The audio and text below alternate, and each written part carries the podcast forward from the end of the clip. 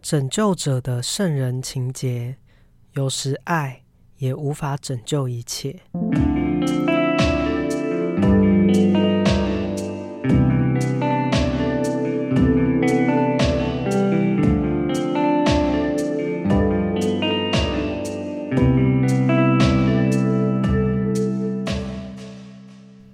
欢迎来到日出夕阳观察家频道，我是迪伦。今天开始只有我，因为他开始工作很忙，所以我就尝试开始自己录音。但大家还是要给我继续听下去。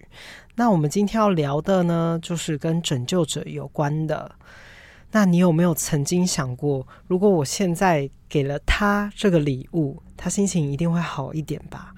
等等，我一定会好好表达我有多么爱他。他就一定会为了我更努力生活一点。为什么他一直深陷在忧郁的情节里面？我要用尽一切拯救他，让他好起来。我一定可以，我会付出一切。你是不是也曾经陷入过这种拯救者的心态呢？然后自己却还不自知，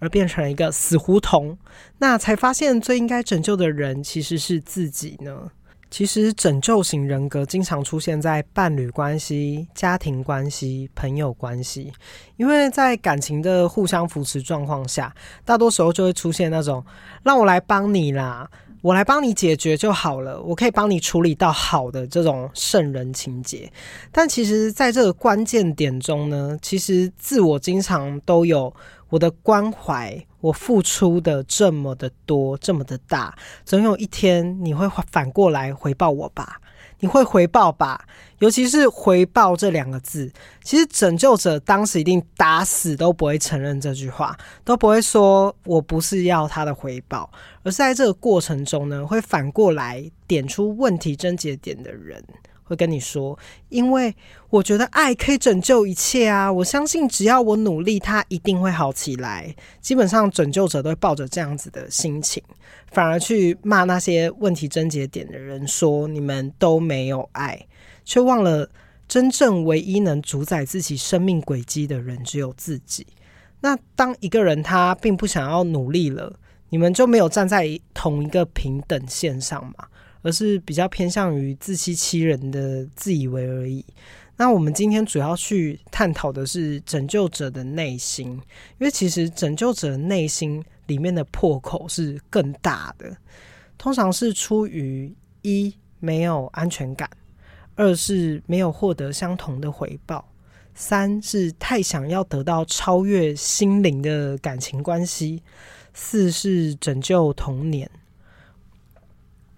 那我曾经进入过这样子的状态或感情关系中，大概两次。我觉得那是一场永无止境的黑洞，而那一份痛苦是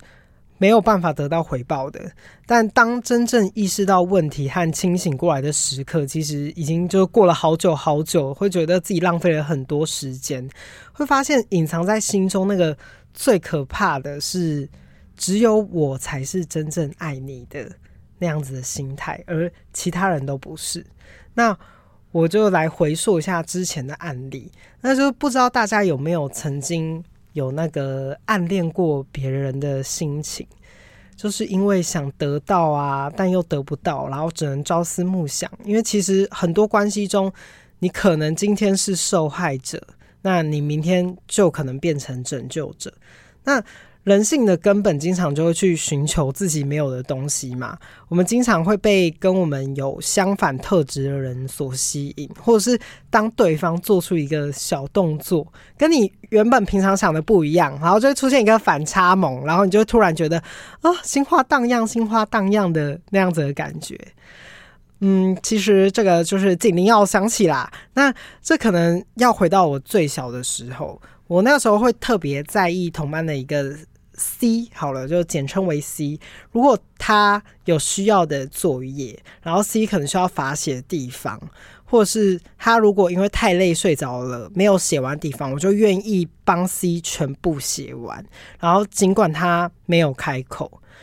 嗯、会有那种小时候会有很长那种，我们是最好的妈吉，所以呢，如果你有困难，我一定赴汤蹈火。如果他现在就是明明等一下要上课或干嘛，他要我陪他去打网咖、打游戏，我也会义无反顾，尽管这违背了我心里的真实的想法。但当如果看到对方如果跟别人玩的很开心，或是也跟他一起。打游戏呀，或是原本是平常我们要一起出去的地方，他今天却选择跟别人一起去吃早餐了，等等的。我呢，心理上就会出现了一个不平衡的心态，我就开始意识到心中的那个占有欲。非常的可怕，因为下意识这个占有欲会更像是说，这原本是我专属的，然后我才是对你最好的这样子的心理层面。但当要意识到之后，突然也是长大了嘛，我们通常就会称为这样子的行为非常的屁，像是吃朋友的醋啊，是很幼稚的行为。但我觉得这算是一个人类中的通病吧。我觉得基本上正常人都会经历过。这样子的情况，可是如果这样子的情况呢，长大还持续发生，就会非常的可怕。对，那其实我们都希望自己在别人的眼中是一个特别的存在嘛。我觉得每个人都是，但如果在学龄中没有意识到，嗯，或者是正在学习成长中没有意识到人与人之间是必须一定要有一条自我的界限。当我们过度去干涉的时候，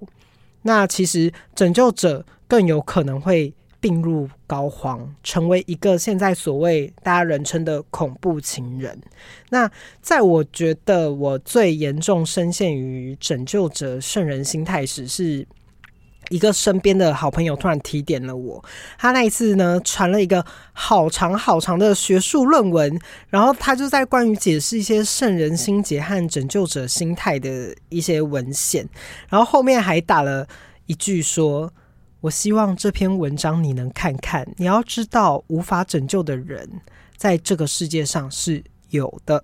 而且你也没有多伟大，没有必要拯救谁。你先救救你自己吧。还有这样传完之后呢，我觉得想说他怎么会传这种可怕的文章给我？然后呢，我我后来就是我只是看一下那个文章，结果就被那个文章吸进去哦，像是当头棒喝，但。我当时是没有哭，反而是手一直抖，因为你会很像觉得这个文字里面呢，每一条都在预测你的行径，然后觉得正在正中你的要害，这样子，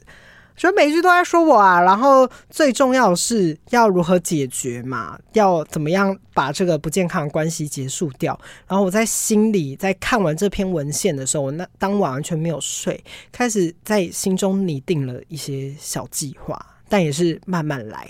那稍微形容一下，我当时正在病入膏肓前夕，还没有病入膏肓，因为我就是非常的有警觉意识。当时我在这个关系中，我发现，呃，我们要先找到这不健康关系中的第一个关键点和感情升温的关键时期，再来是第三个是什么原因让你痛苦，然后痛苦到不行的那个时期也要找出来，然后再来是他身上会让你羡慕和你缺乏的特质，然后最后去判断这样子的关系是否健康，要不要走下去与否。这样，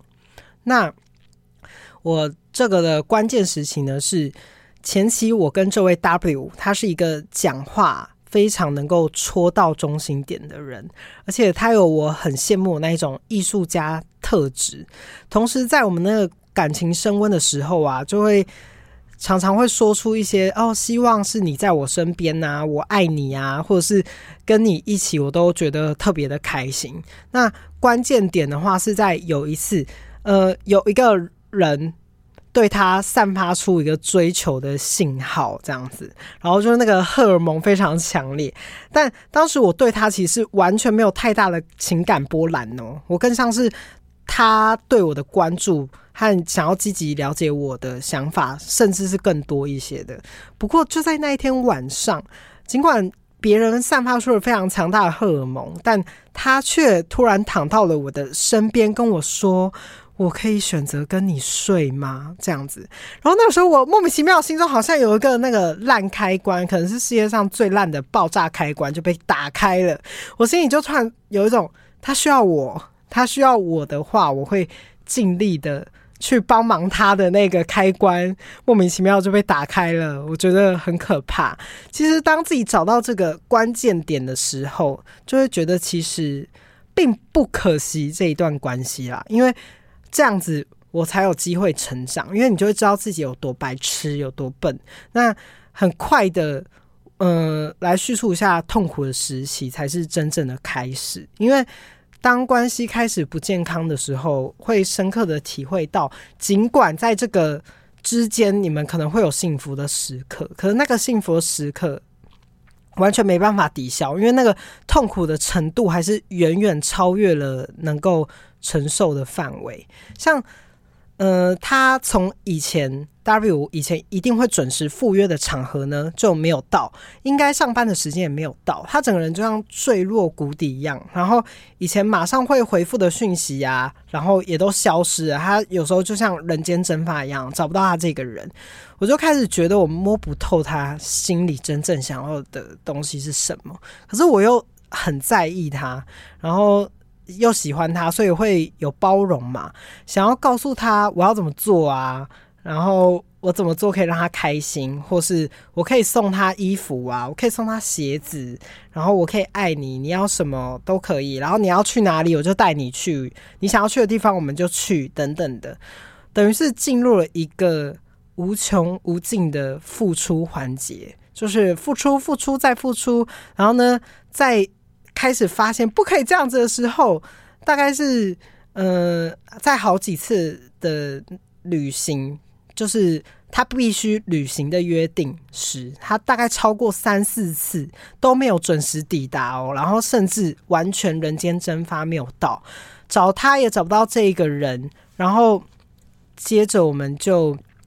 在某一次他碰面的时候，我们就摊牌了。我就那一次，我们大概对坐在对面嘛，然后就开始跟他说，我们要不要就彼此休息一段日子？反正大略的过程中，就是我在说我们要不要能够放过彼此这样子。但我话还没有说完。他就开始哭了，他开始爆哭，然后我第一次看到他哭得这么伤心。就是 W 以前是一个算是一个讲话就是或者是整个人都流里流气，然后呢算是很棒的一个人，他根本不会哭啊，他居然突然哭了，然后我从来没看过他哭得这么的难过，然后我就只想要拥抱他，然后我我拥抱他完之后，我反而心里开始产生了亏欠。我觉得好莫名其妙，可是我当时产生的就是有那种，我觉得我好对不起他，我不应该对他讲话这么直接，就是我是不是有更好的方式跟他讲，他就不会这么难过。然后我就一直在心里的批判自己啊，然后也会觉得说，诶，他这么温柔的一个人，我之前是不是哪里对他太坏了？是不是我做的不够好？如果我做的够好的话，他就不会难过，所以我就会把焦点放在是。我可以改变我自己，疯了吧，疯了吧？对，那理所当然的是，这个结局呢，就是我不断的在每一次的事件中，其实都是在寻找我不对和我心中亏欠的地方。其实，在后续的每一次，大概就是一样类似的事件不断的重演，这样，然后我就越来越没有办法对他说出真实的话，因为我很害怕任何一句真实的话会。刺伤他的心，或者是我心中更害怕的，其实是我害怕听到他的回答是我不想听到的，因为他身上有很多让我羡慕的特质，像他很勇敢说出自己的价值观啊和想法，尽管和。跟大众很不符，但他有很多的天赋，还有才华，还有很多我缺乏的迷人的特质。我甚至有时候会觉得是上帝对不起他，他这么好的人，如果再给他多一点资源，那他一定可以过得更好。而当时这样子的想法，更像是烙印在我的心里。如果可以，我好想当那个可以让他过得更好的人。对，就是如此的疯癫。那最后，在我不断的巡回这样子的状态下，在朋友的当头棒喝，还有我当时阅读了非常多的书籍，才意识到自己心中比较扭曲的那一份爱。说到底，这份爱会更像是一种自恋的阐述。尽管口口声声啊说着我多爱这个人啊，但两个人的爱如果不是一起成长的话，那最终这段感情都是一场错付啊，错付。那在某一刻，我决心要放下的时候，是，嗯，我开始隐藏了对方的所有资讯啊，因为我很害怕看到对方的任何的限动，或者是任何的话，或者是对方的任何的怨言，去再次的刺痛到我自己。因为我只要看到对方有任何的影射啊，我心理上都会再度产生那个很可怕的野兽，就是我对你这么好，欸，诶，你却只记得我坏的地方。之类的，那在自己心中，我就开始下定决心结束这命悬一线的关系，因为我很清楚的知道，在这样对方需要我、爱我，但又恨我，而我也是，就是在这种非常复杂的感情状况下，我们最终都会变成一个一头没有。办法被拯救的怪物，因为我们都是一直在嘴上说我对你好，可是其实都是名为好的恶，在我心中是这样，所以我很清楚这样子的关系是必须要断开的。那在我断开所有的联系之后，真正好起来大概要一两年吧。虽然有时候那个回忆还是会突然嘣的涌上心头，就是我还是会出现那一种。嗯，我好可惜，没有办法去拯救你，或者是我们都太寂寞的那种心理状态，会很想要去偷问他说你好不好，但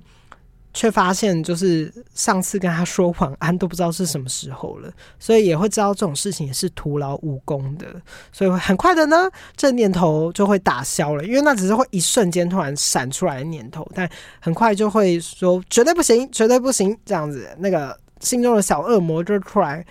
应该算小天使吧。小天使就会跟我说：“打咩哦，打咩，安内比赛哦之类的。”那但我开始意识到自己问题的感觉，其实真的很棒，很棒，就是心中开始变得很开阔，因为会慢慢的踏出去的感觉也很好。要去了解到一个健康的感情关系是什么。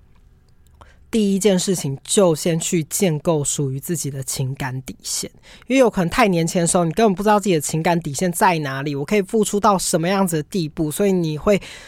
直接那个油门吹到底，然后不知道刹车在哪里，就像开车一样啊，不管什么时候都有可能需要踩刹车的时候，所以。不能常常都油门吹到底，该吹的时候就要吹，该停下来的时候就停下来。那每个人都有一条界限嘛。那如果遇到无法拯救的人的话，那其实是因为爱本来就没有办法拯救一切。这是我非常喜欢的一句话。那句话原始是说，有时爱也没有办法拯救一切。这是在那个多兰电影中，《亲爱妈咪》。非常经典的一个阐述的心理的状态的电影，他正在叙述一段母子呢，他就用极尽疯狂啊、偏执的方式去讨论爱。那故事主要是在叙述一个在未来的加拿大，可以不通过子女的意愿，父母就可以单方面的解除亲属关系。那身为一个单亲妈妈的黛啊。嗯，他把他唯一的儿子从少年监狱带回来。那其实那个儿子史蒂夫他是有过动症的状况，然后他就常常在那种狂暴中啊，还有那种愤怒中，然后想法也很偏执的方式中度过。不过妈妈在爱这个稍微失控行为脱序的儿子，却还是可以从那个枝微末节中。中可以看到属于他们爱的模样，尽管跟别人很不一样。那他们身边中还来了一个失语症的邻居凯拉，反而变成他们那个身边中的一个调节者。那在这部片中呢，三个人在一起的时候是和乐融融的模样，就是非常幸福至极。但其实却像是暴风雨前的宁静，因为其实这样子的感情关系呢，是因为中间多了一个调停者嘛，所以他们一步一步其实都走得非常的小心。其实，在母子家庭中更有这样子互相制衡的关系，因为彼此都有那种名为爱的怨言嘛。因为母爱有时候是无私的，反而就是又丢太多的爱和。那个束缚给小孩，反而小孩又被很巨大的东西给情绪绑架，所以其实，在这样子的母子关系中，更容易出现这样子的拯救者的心态。那在很多著名的作品里面啊，其实爱更多带来的就是毁灭嘛。尽管儿子用尽全力的说着“我爱你啊，我爱你啊，我真的很爱你，妈妈”这样，但母亲代也是用尽生命最后力量说着的“我不能再爱你了”。这样子的感觉，我这边更解读为，其实是这样子爱是很纠结的。当每个角色都想要当拯救者的时候，就是因为太爱你了，所以我的心会不断不断破碎，因为我会因为你而受伤嘛。但这个破碎的心又会狠狠的扎在每一步你走的步伐上，所以我们互相的关系只会彼此伤害。而我们在爱彼此的时候都没有办法拯救对方的时候，有时候结束反而才能让悲剧不要再上演。那我特别的去说这部电影，是因为我真的很爱这部电影之外，我觉得他也赤裸裸的说出像我前面的那一种，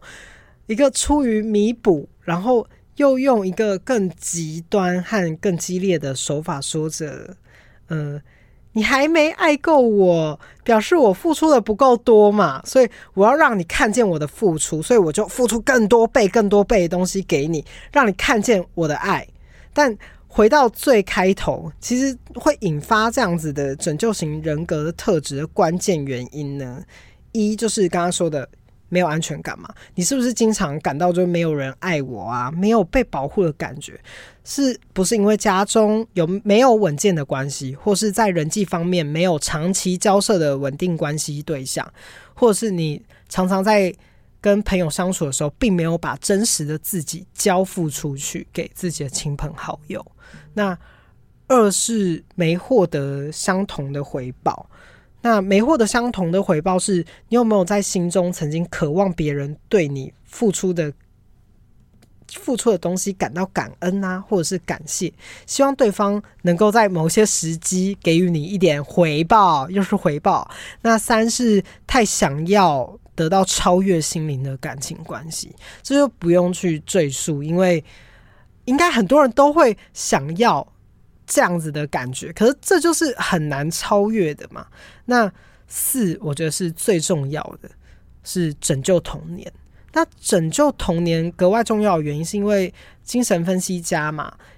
，Harry Stack Sullivan 就有说过，孩子的人格轮廓是由父母的焦虑深深的烙印而成的。那在家庭中，假设说，我现在只是假设，如果你的爸爸外遇，然后你的母母亲就是独自一人，然后呢，变成你很像要接手你原本父亲该执行的角色，这样你就变成会照顾他，你也心疼妈妈，然后你会想要多帮助他，帮忙他什么？如果他妈妈陷入一个情绪忧郁的状况的时候，你也会想尽办法的陪他。那其实这样的孩子在成长中，在未来进入关系中，又会很有可能落入一模一样的情况，也会成为一个拯救者。等于是也会被复制贴上的这样子的感觉，那会更多的是我想要让妈妈看见我的好，然后更加的去讨好啊，去努力啊，反而小孩会更像是在透过渴求对方的认同来证明自己的存在，那其实心中的情感是更匮乏的，反而失去了那一种被别人爱的感觉是什么呢？我到底是有值得被爱的吗？和爱的。感受是什么？反而失去了，反而大多时候是变成一个付出的角色。那很多拯救者是因为大多时候都忘记被爱的感觉嘛，所以才会衍生出很多情感上的问题，很容易踏回原本的道路。甚至像身边有精神疾病的朋友啊，像我之前那位 W 先生就有，所以呢，我才会陷入这样子的情况，因为我会一直觉得说。我有办法救他，我有办法让他重新快乐起来的这样子的心情。但其实除了在陪伴之下呢，更会有那种想要拯救对方的想法嘛。反而当对方越是可怜或越堕落，甚至身边出现越惨的人，那心里中就会出现那个我可以帮你的那个无意识的行为。那其实，在意识到这件事情，知道有这样子的状况的时候，就可以尽力的赶快去反省自己。那希望在未来，如果有认知到自己进入这样子的过程关系中，进入到拯救者的圣人心态，必须要给自己一个警铃机制。因为我也是这样，就是当发生这样的事情的时候，我就会警铃大作啊，想起来的时候就告诉自己，千万千万不行，再继续掉入这个循环。那这也是很重要的，所以我才分享给大家。先去理解到世界上有好多好多的可怜人，就是你跟有时候这时候呢，你就可以去看一些很可怜的影片，像可怜的狗狗、可怜的猫猫，甚至是呃一些就是饥饿的人，然后或者是需要帮助的人，其实。很多需要帮助的人比比皆是，你不可能每一个都救得到啊！你又不是什么佛祖嘛之类的，而且甚至连自己都搞不好了，你要拿什么东西去爱人呢？嗯，那有时候那份爱，呃，更有可能会是自己的幻想。那我曾经就有在那个台湾心理师，我忘记他的。名字了，但他书里面曾经就有说过一句话，这印在我的心里啊。他就说：“嗯、现实并非用来修正幻想，反而是修正现实来符合幻想。就是拯救者的心态常常都会这样，就是我们常常都不会看现实，反而是嗯，尽量。”把现实改变成属于我自己脑袋心中的幻想的结果，这样才是最好的，这样才是符合我想要的。这根本就是会比较偏向于自恋的行为，所以呢，这真的要更正一下，因为我以前也会这样子，所以呢，就是献给大家。那我觉得要走出来呢，更重要的是去关注那一些。呃，除了你要拯救的对象，就是你当时陷入那个情况下的话，而是去看那一些无意间你没有发现的那一种真正关心你和爱你的人。可我都讲无意间了，无意间是很难发现呐，就是好难发现，就是那时候会很难发现真正爱你的人。所以你就是心门要打开来，去接纳很多很多的人，就是其实身边会有更多人是需要你。去珍惜的。那拯救要不要拯救这个人，是看他的那个严重程度到哪里。像我刚才前面说的，如果这种是要分程度的，有些人当然要救啊。如果他在路上等一下跌倒就要被车撞了，你是可以把他拉回来啦，这一种。但是如果有一个人他都已经跳下桥了，你是要跟他一起跳下去吗？对，所以这个时候就是稍微让大家醒思一下。那。当他有一个人跨越了你心中的底线，那我最后这边就是给大家中肯的一句话：如果你不拯救他，并不是放弃他，而是给彼此一条重新活过的机会。嗯，那这一集就到这边了，谢谢大家，希望大家收听还习惯。如果只有我一个人的话，我就把内容做得非常的精简。希望大家喜欢，那喜欢的话一定要给我去留言哦，还有评论。大家拜拜。